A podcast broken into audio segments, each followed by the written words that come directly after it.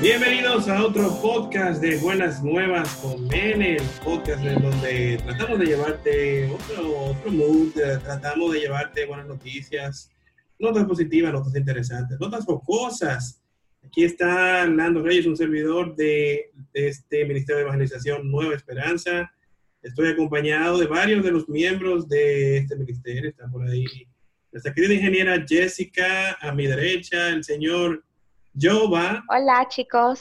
Hello, hello. Buenas noches. Bendiciones. El, el, señor Max y nuestra querida Lynn, que puede ser que también van a integrarse. Hola, hola. Un par de, de servidores más, más adelante, pero queremos darle la palabra al señor Jova porque él nos trae un tema bien interesante en el día de hoy. ¿De qué se trata, señor Jova? El perdón y la fe. ¿Cómo? Así mismo. Oh. Desarrolle ese bachiller. Para que esté claro. Muy buenas noches, mi gente. Eh, actualmente existen un millón doscientas personas en el mundo que son adeptos a la religión católica. Imagínense ustedes cuánta fe hay en el mundo y cuánto perdón hay en el mundo. Pero vamos a explicar primero el perdón para que tengamos una idea de cuán, de cuán enlazados están ambos. Bien, cuando explico el perdón, me quiero ir a la crucifixión. En la crucifixión, ¿qué pasó en ese entonces? Bueno, Jesús fue crucificado, no, pero le pusieron su corona de espinas, le pusieron, eh, le dieron latigazos, le pusieron a cargar la cruz. Se cayó una, dos, tres veces, llegó al sitio y lo clavaron con clavos. Y las palabras de Jesús fueron, que las podemos encontrar en Lucas 23. Perdónalo, Señor, que no saben lo que hacen. Miren qué grandeza tiene la palabra perdón, que desde ese entonces empieza a ser como un buque insignia para los católicos creyentes. Imagínense también eh, que... No, yo, yo, antes que tú sigas, para no irte muy lejos, date un chance de que tú respires ahí. Me recordé una pequeña anécdota que siempre hacía, creo que era nuestro amigo Henry, cuando él mencionaba esa cita de Lucas 23, que perdónalo porque no saben lo que hacen, uh -huh. él siempre decía que él con su corazón negro que tiene todavía actualmente, dice que si hubiera sido él, el Hijo de Dios, le dice, eh, cuando Dani que crucificaba ahí, eh, papi, pártelo a todo. bueno, yo creo que eso, hubiese, eso, eso hubiésemos hecho mucho. Sí, oigan, sí, o, oigan qué, qué, arraigo tiene la palabra perdón, qué fuerte. ¿eh? ¿Mm? Proseguimos. Proseguimos. Dale, sí. dale, dale, claro. Bien. En Mateo 18, 22 dice, es un versículo en la Biblia que dice eh, que cuando Pedro le pregunta al maestro, ¿cuántas veces habría que perdonar? Y el maestro le dice, no te digo hasta siete, sino hasta 70 veces siete. Con eso quiso decir que siempre, en todas las ocasiones y en todas las veces que se nos pida perdón.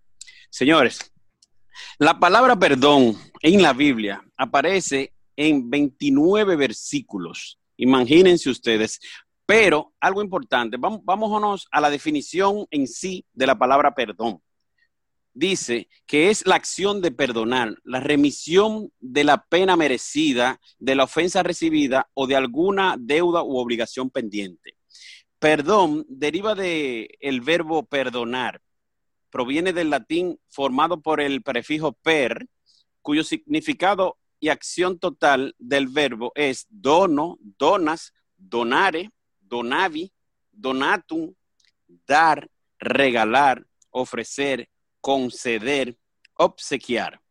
Se considera como la acción de regalar el indulto o transmutar una pena o agravio. Tenemos presente nosotros los cristianos que existen los diez mandamientos, ¿no? Bueno, con los diez mandamientos, ¿qué hizo Dios o qué hace Dios? Cuando pecamos, Dios nos perdona podemos eh, revisar o estudiar los versículos tales como el Salmo 8, 6, 5, Mateo 6, 14 y Efesios 4, 32. Por ejemplo, ¿qué dice el Salmo, Salmo 86.5. Dice, tú dueño mío eres bueno e indulgente, misericordioso con cuantos te invocan, que dice el, el Efesio 4.3.2. Sé más bien amables unos con otros, misericordiosos y perdonaos unos a otros, así como también Dios los ha perdonado en Cristo. Y ustedes ven ya cómo trasciende la palabra perdón. Pero vamos a hacer algo. A través de estas cosas que les he dicho, voy a hacerle un par de preguntitas para cerrar con un pequeño cuentecito entre árabes.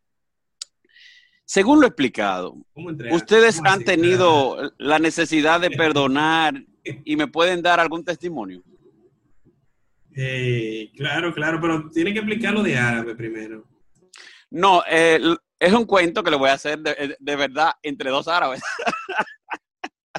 Ay, Pero después de la pregunta, después de la pregunta. No, no, es muy bueno, muy bueno. Arranca ahí, si tú quieres, mejor. Primero el cuento y después arrancamos nosotros. Ok, ok, pensando, ok. Voy pensando. Pasa, pasa que dos árabes eh, van en el desierto, caminando, hablando, entre sí, haciendo una, un compartir.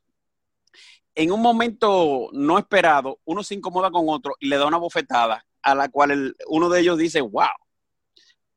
Se sintió mal y escribió en la arena, mi mejor amigo me dio una cachetada. Siguieron caminando. A lo largo del desierto, cuando llegan a un manantial precioso, se están bañando. ¿Qué pasa? El, al que le dieron la bofetada se, está ahogando, ahogando, ahogando y no mm. encuentra qué hacer. Y el que le dio la bofetada lo agarró, lo sacó y lo, y lo, salvó. Entonces, mm. eh, inteligentemente, el que le dieron la bofetada agarró y talló en una piedra. Mi mejor amigo hoy me ha salvado la vida. Entonces, moraleja. Sabio es aquel que escribe las ofensas en la arena, dejando que el tiempo sane todas las heridas. Bien. Mm. Qué bonito está ahí. Entonces, entonces. Yo pensaba que era lo de los cuentos de Yoba, ¿tú sabes? Yo pensaba que, iba a haber violencia. Esos chistes malos. no, eh, en los chistes malos está el de, el de la tentación. Eso era malo que tenía antecedentes. Ah, ok. Elando, las tentaciones, que uno, uno, las tentaciones siempre están ahí. Lo que pasa es que hay algunos que caminan más lento para que nos alcancen. Oh. Ay, ay, ay. Qué buena es. Señor, vamos, vamos, vamos a hacerle la este, preguntita, este ¿verdad? Giovanni, no está fácil. Vamos a hacerle la preguntita a ustedes. Según lo explicado, ustedes han tenido la necesidad de perdonar y si me pueden dar un testimonio, yo no, yo no, yo no me enojo es, un, es, un, examen, señores. No, no, no, es para... ¿Quién arranca? Aquí hay, mucha gente que, aquí hay mucha gente que, bueno, déjame arrancar yo para, en lo que la gente piensa, porque creo que hay muchas cosas. Mira, evidentemente a uno le han pasado muchas cosas en la vida, cuando pequeño, en la adultez, en la mediana edad, en algunos casos de mis amigos, colegas aquí presentes. eh, pero en realidad Em, yo puedo dar el testimonio de que la persona, vamos a suponer, vamos a decir, la persona que me, ha hecho lo más terrible que me, pudo haber hecho eh, en ese entonces, que fue algo que me afectó a mi familia completa, me afectó a mi padre, mi madre, me afectó a mí, o sea, yo tenía el estrés ah, por, por los cielos, por no decir otra cosa. Y recuerdo que alguien me, en, en, Alfa nos mencionó eso de, del perdón y creo que lo hablamos en varias ocasiones. Entonces, nos dijeron que lo mejor que tú puedes hacer con alguien que te ha ofendido, que te ha hecho algún daño, lo mejor que tú puedes hacer por ella no es ni siquiera de que el ojo por ojo. O evidentemente puede hacerle un bien, pero lo mejor que tú puedes hacer para, para ti, para perdonar de verdad de raíz, es orar por esa persona. Así mismo. Y yo puedo dar, yo puedo dar fe y testimonio que después de que yo he hecho eso con la persona que yo he tenido cierto encontronazo, cuando me la encuentro tiempo después, no siento absolutamente nada más que, oh, ¿cómo tú estás? ¿Todo bien? O sea, no que lo voy a decir que, que, vamos a ser mejores amigos, pero un trato afable, un trato sin resentimiento. Tú te quitas ese resentimiento de tu corazón, que total es a ti que te hace daño.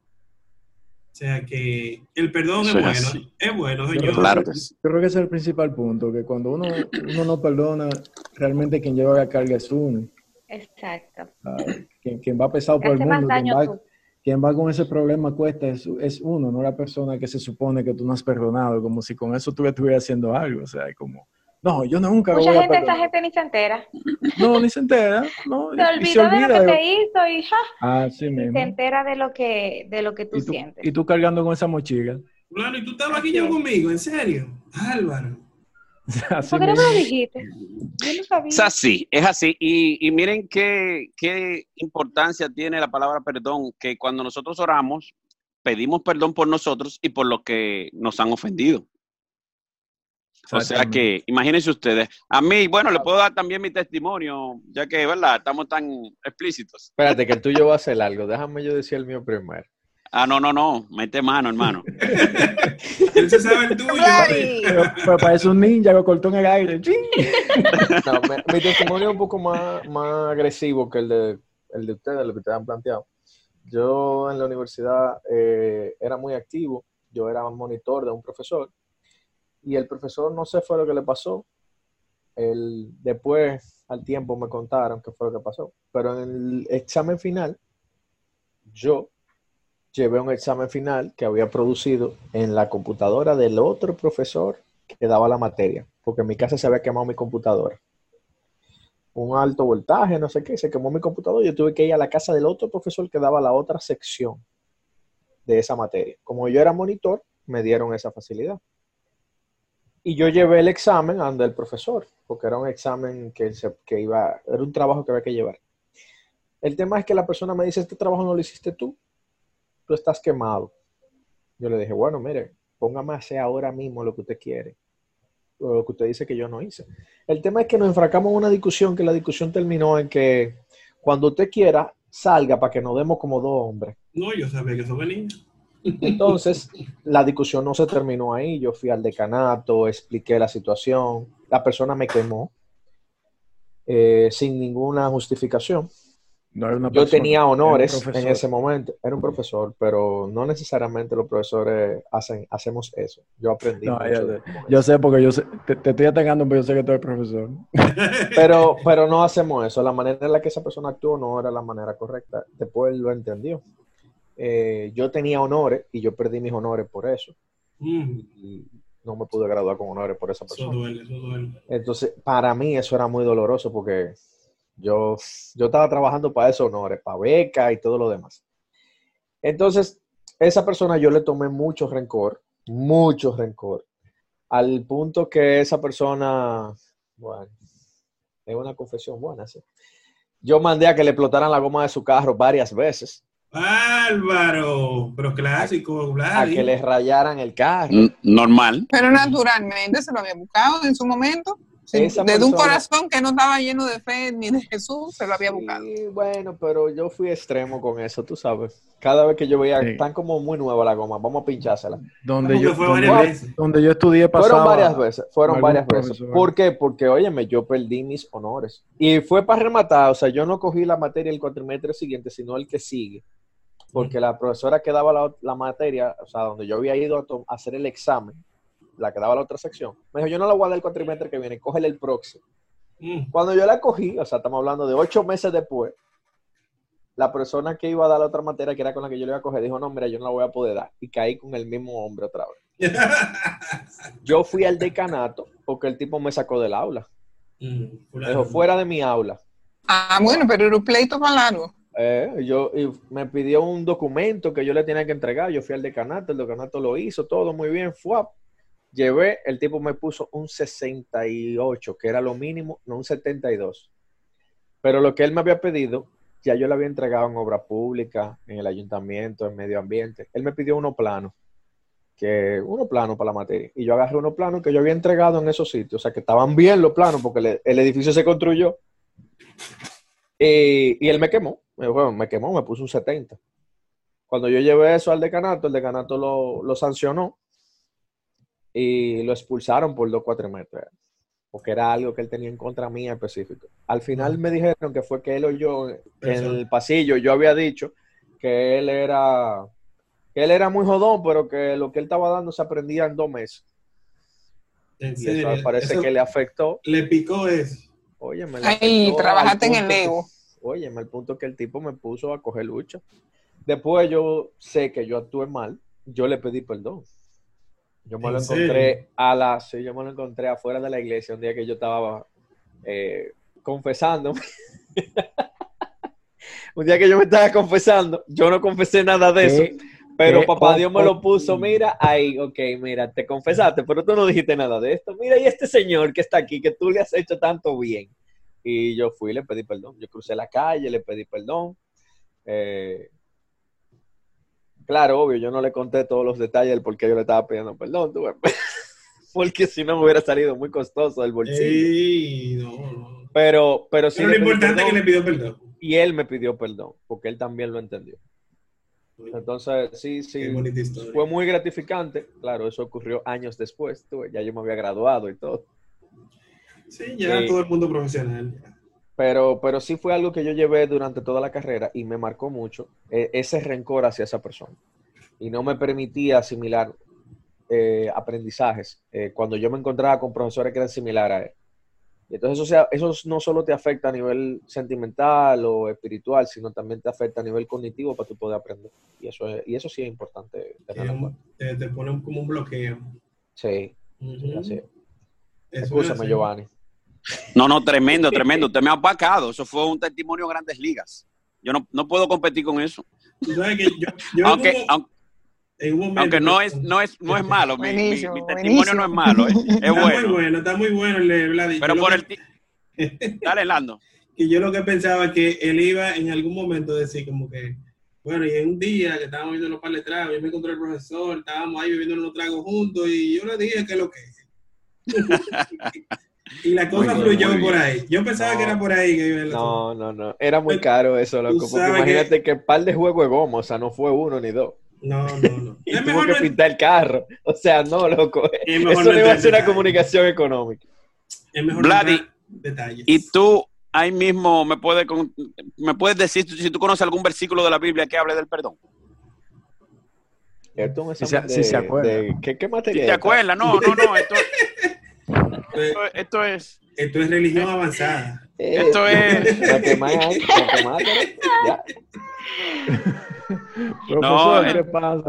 pasa? Está el, el Salmo 86, 5, el Mateo 6, 14, Efesios 4, 32.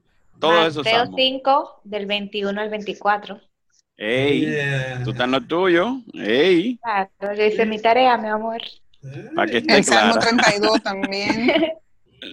El Salmo Bueno. 32 también. Seguimos sí, paramos no.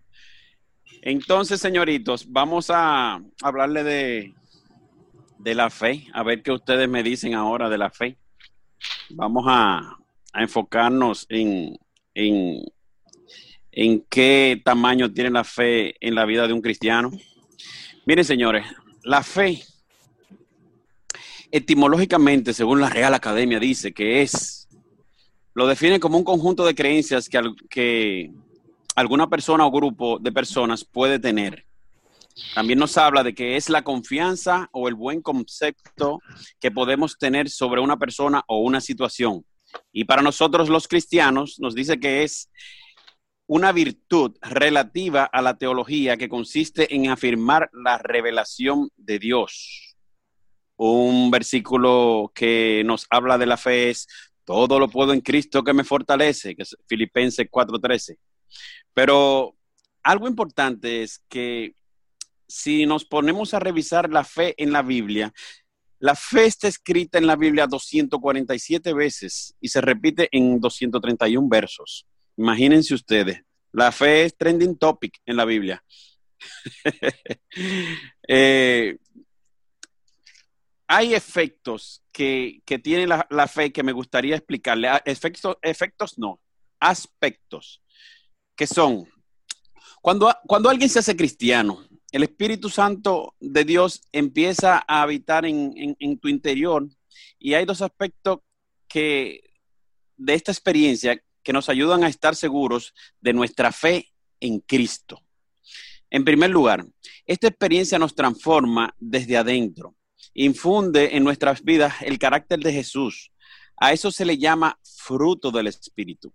Alegría, paz, paciencia, amabilidad, bondad, fidelidad, humildad y dominio, propio. Eso aparece en Gálatas 5:22.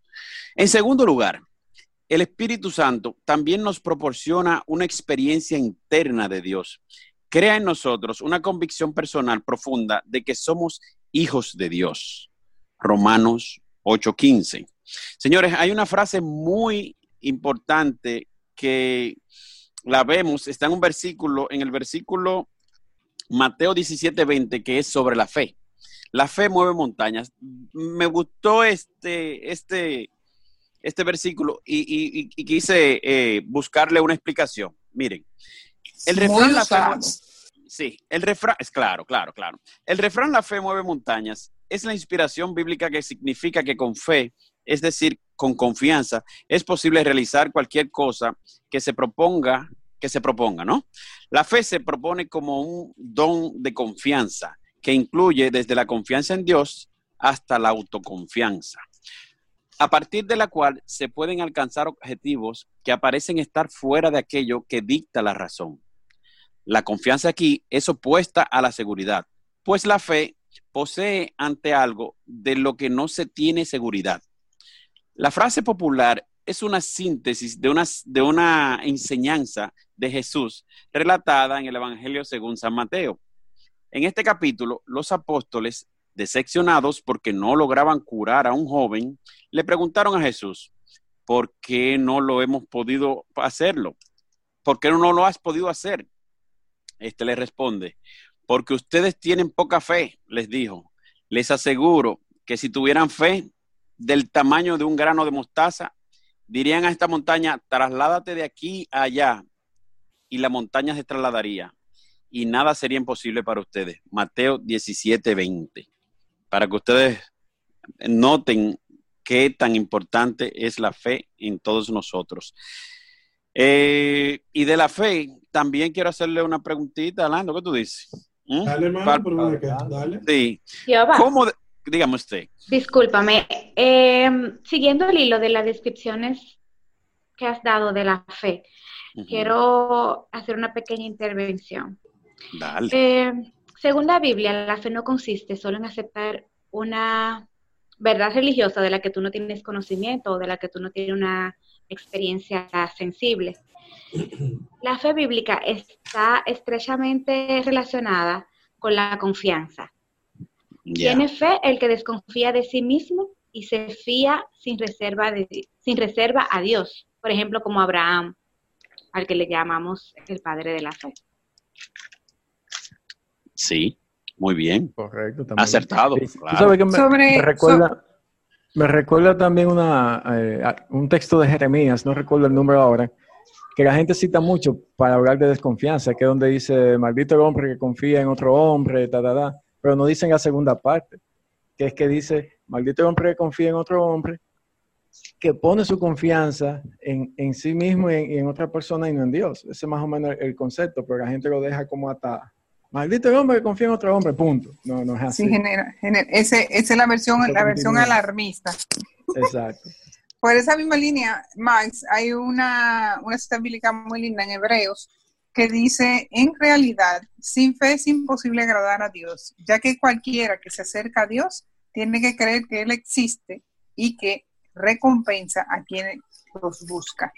En realidad, eh, en ese versículo que cita Giovanni también sobre la fe, eh, eh, que es capaz de mover montaña, también a veces muy eh, ilustrativo para algunas personas que quizá entienden que necesitan literalmente mover algo físico, cuando cada día a través de la fe nosotros movemos la vida de mucha gente y la de nosotros mismos. Entonces muchas veces como que lo pasamos por alto, creemos que es un acto casi tipo milagro, aunque sí lo es hasta cierto punto pero la fe eh, definitivamente eh, eh, no es vacía, no es hueca, como dice Jessica, o sea, es totalmente vivida.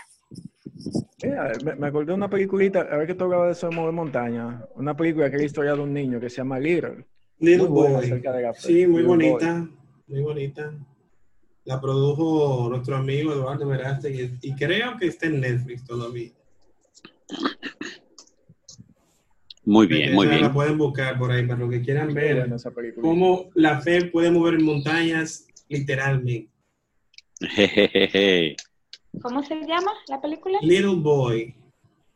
Ah, ok. La voy a buscar para verla.